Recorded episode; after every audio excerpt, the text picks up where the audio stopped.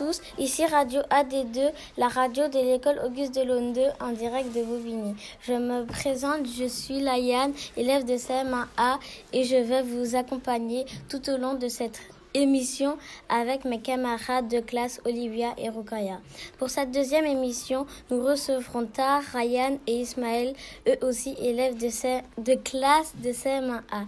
Cher Rukaya, je crois que l'on accueille de suite Tar pour notre rubrique Notre Monde.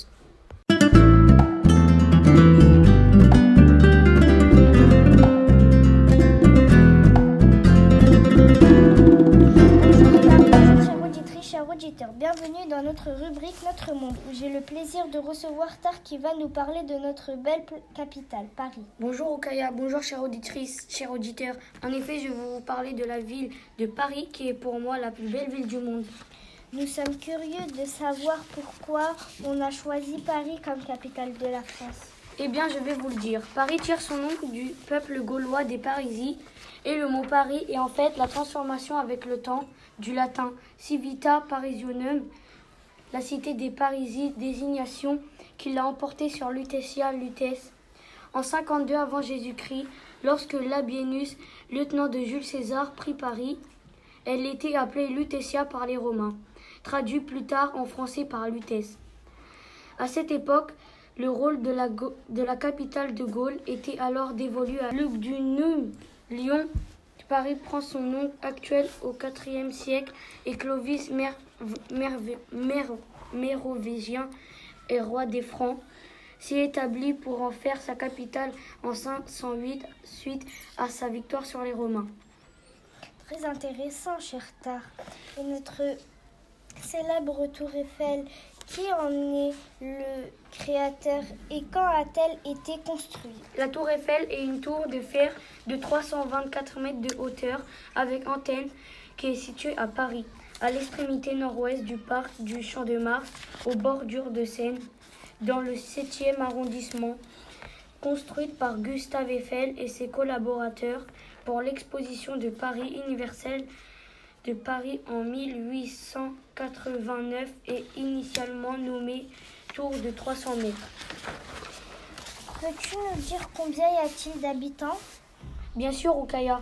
Paris est la ville française la plus peuplée et la troisième des aires urbaines européennes derrière Moscou et Istanbul et la 29e plus peuplée au monde. La commune de Paris compte au 1er janvier 2014 plus de 2,2 millions d'habitants et son aire urbaine, agglomération et la couronne périurbaine compte, comptait 12,4 millions d'habitants. Il me semble que Paris est tout de même une ville où l'on trouve de nombreux espaces verts, notamment des parcs. Peux-tu nous en citer quelques-unes? Certainement. Le plus grand parc de la capitale est le parc de la Villette avec 550 000 mètres carrés, puis le parc des Buttes Chaumont et celui de Champ de Mars avec plus de 200 000 mètres carrés. On trouve aussi quatre parcs de plus de parcs de plus de 100 000 mètres carrés, dont le parc André Citroën ou le parc Montsouris. Enfin, D'autres parcs tels que le parc de Choisy ou le parc de Belleville comptent eux au moins de 100 000 mètres carrés. On en décompte au total 17 sur la capitale. Ah oui, auquel il faut rajouter les bois tels que le Boulogne ou le bois de Vincennes. Je me demandais s'il existe une équipe de football célèbre à Paris. Évidemment, Rukaya, c'est le PSG ou Paris Saint-Germain, mais l'île de France regorge de, des clubs, de clubs de football.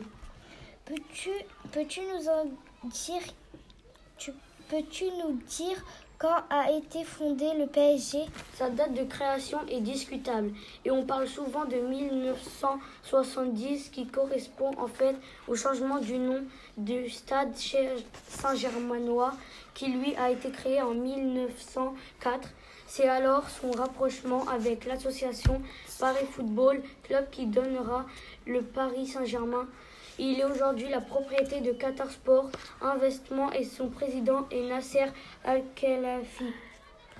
Je crois que Paris est bordé par l'un des nombreux fleuves français, la Seine. Peux-tu nous en dire plus? Oui, Roukaya, Paris est bordé par la Seine, qui est un fleuve français d'une longueur de 776,6 km. Il prend sa source à la source Seine en Côte d'Or, sur le plateau de Langres. La Seine se jette dans la Manche entre Le Havre et Honfleur. Elle est partagée en cinq parties d'amont, en aval, la Petite Seine, la Haute Seine, la traversée de Paris, la Basse Seine et la Seine maritime. Son cours a une orientation générale de sud-est et au nord-ouest.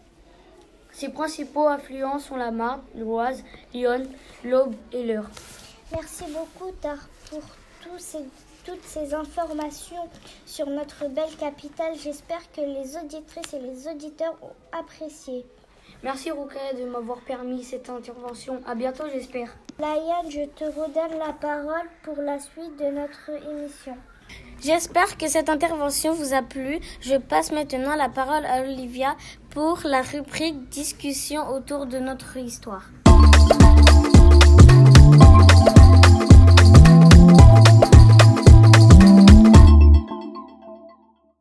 Bonjour Olivia. Bonjour Layanne, bonjour chères auditrices et chers auditeurs. Je m'appelle Olivia et aujourd'hui je vais recevoir et interroger Ryan sur le thème de la chute de l'Empire romain. Bonjour Ryan. Bonjour Olivia, bonjour chères auditrices et chers auditeurs. J'interviens aujourd'hui sur, sur notre radio AD2 afin de répondre à vos questions sur la chute de l'Empire romain. Première question, peux-tu nous dire ce qu'est l'Empire romain? Oui, il correspond à la période de l'histoire de Rome où un seul homme détenait le pouvoir, l'empereur. Cette période s'étend du 1er siècle au 5e siècle après Jésus-Christ. Son déclin apparaît dès le 4e siècle. La cité de Rome est fondée en, 753 avant Jésus-Christ et devient une république en 509. Il, n'y a alors plus de roi. La cité-État est dirigée par ses habitants les plus riches et les plus puissants et forme le Sénat et le pouvoir appartient à des consuls élus, chefs politiques et militaires. Existe-t-il toujours?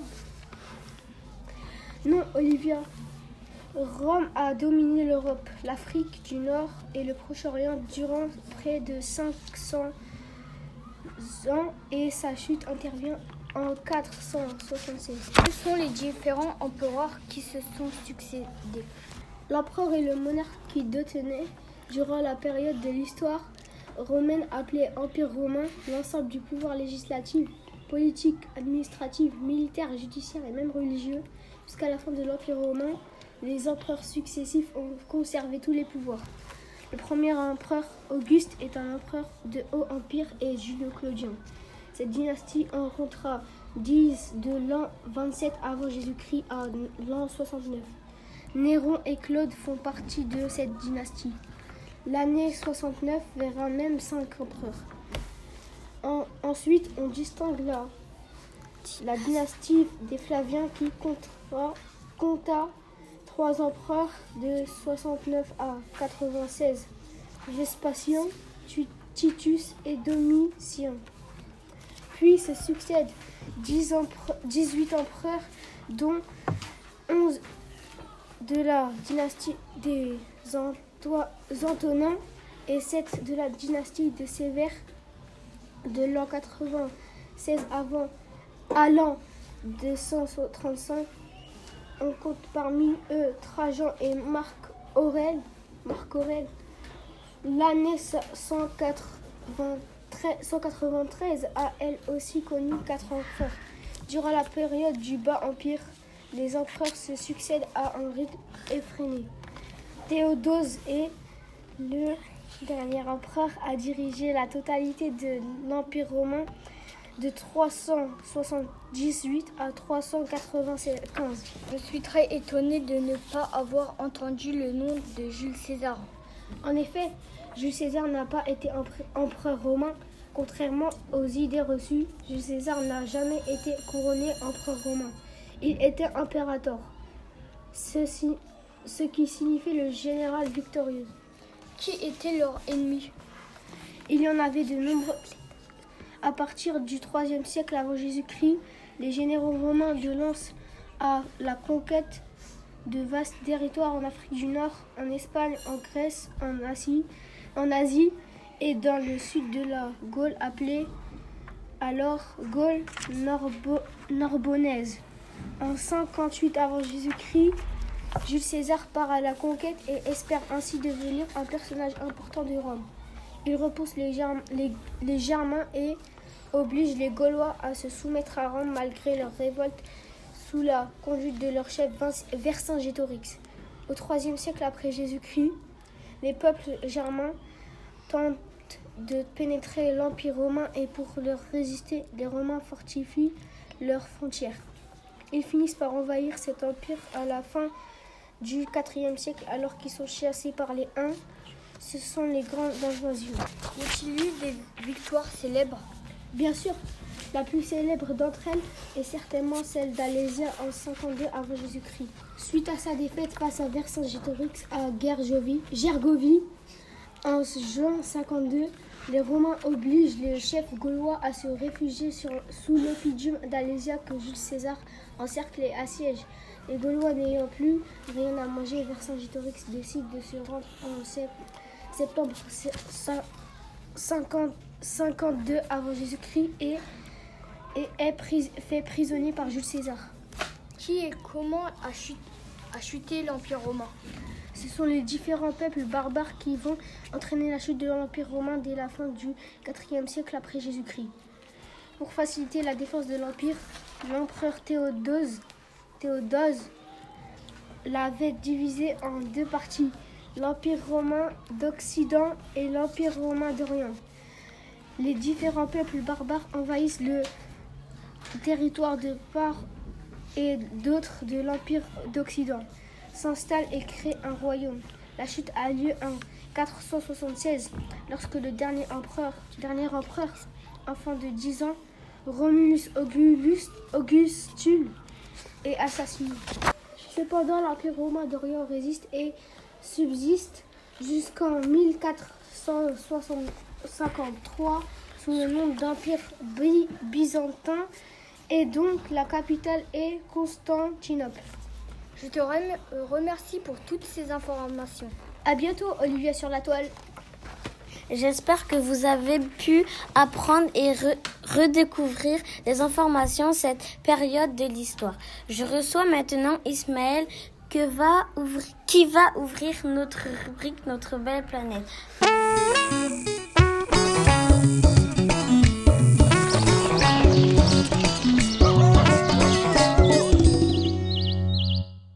Bonjour Ismaël. Bonjour Laëlle, bonjour chère, auditrice et chers auditeurs. Qu'as-tu choisi comme sujet aujourd'hui? J'ai choisi de vous parler de notre Terre. Ce sujet me semble très intéressant. Nous allons t'écouter. La Terre est-elle une planète? Oui, c'est une planète et la troisième du système solaire par sa distance qui la sépare du Soleil et la cinquième par sa grandeur sa rotation sur elle-même en 23 heures, en 23 heures 56 minutes et 4 secondes. C'est le jour sidéral. Cette rotation entraîne l'alternance du jour et, de la nuit. La révolution de la Terre autour, autour du Soleil dure 365 jours et 6 heures. C'est l'année sidérale. Son mouvement autour du Soleil entraîne des saisons. Pourquoi l'appelle-t-on la planète bleue? Du fait de l'étendue des océans et des mers, en fait, la surface de la Terre est recouverte à 60 et 71% par les océans. Sa couleur bleue est visible depuis l'espace la Terre est parfois appelée Gaïa en souvenir de la déesse grecque. Ismaël est-elle proche du Soleil? Comme je l'ai dit auparavant, c'est la troisième planète du système solaire. en termes de distance qui la sépare du Soleil, elle se trouve à 150 millions de kilomètres. La Terre et le Soleil ont à peu près le même âge, 4,5 milliards d'années. Comment est-elle constituée? Elle a la forme d'une sphère aplatie au niveau des pôles. Son diamètre est 12 756 km. De la surface vers le centre, il y a environ 6400 km. La partie solide mesure 66 km d'épaisseur. Si la Terre était une pomme, cette partie serait la peau et si c'était un œuf, elle serait la coquille. Elle est formée d'une croûte terrestre puis d'un manteau supérieur qui est rigide et qui flotte sur le manteau inférieur qui lui est plus mou. Le noyau est constitué d'un noyau externe qui est liquide et du noyau interne qui est et qui est qui lui est solide et où la température est de 3 à 4 000 degrés Celsius. Une couche de gaz appelée l'atmosphère enveloppe la Terre.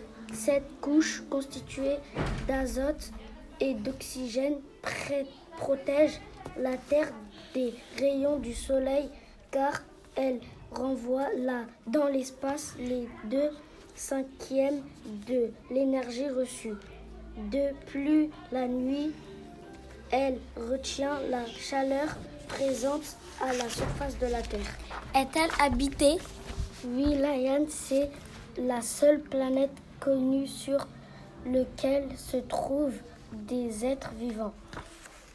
En fait, c'est la seule planète au système solaire où l'eau existe sous forme liquide, ce, ce qui a permis à la vie de se développer. Merci beaucoup Ismaël pour cette information sur notre Terre qu'il qu'il est importante de protéger. Chères auditrices et chers auditeurs, chers camarades, notre émission s'achève et je remercie les différents intervenants pour la qualité de leur intervention. En espérant que cette émission vous a plu, nous vous donnons rendez-vous rapidement pour une prochaine émission sur la toile. À bientôt et merci de votre écoute. C'était Radio AD2 en direct de Bobigny en région parisienne.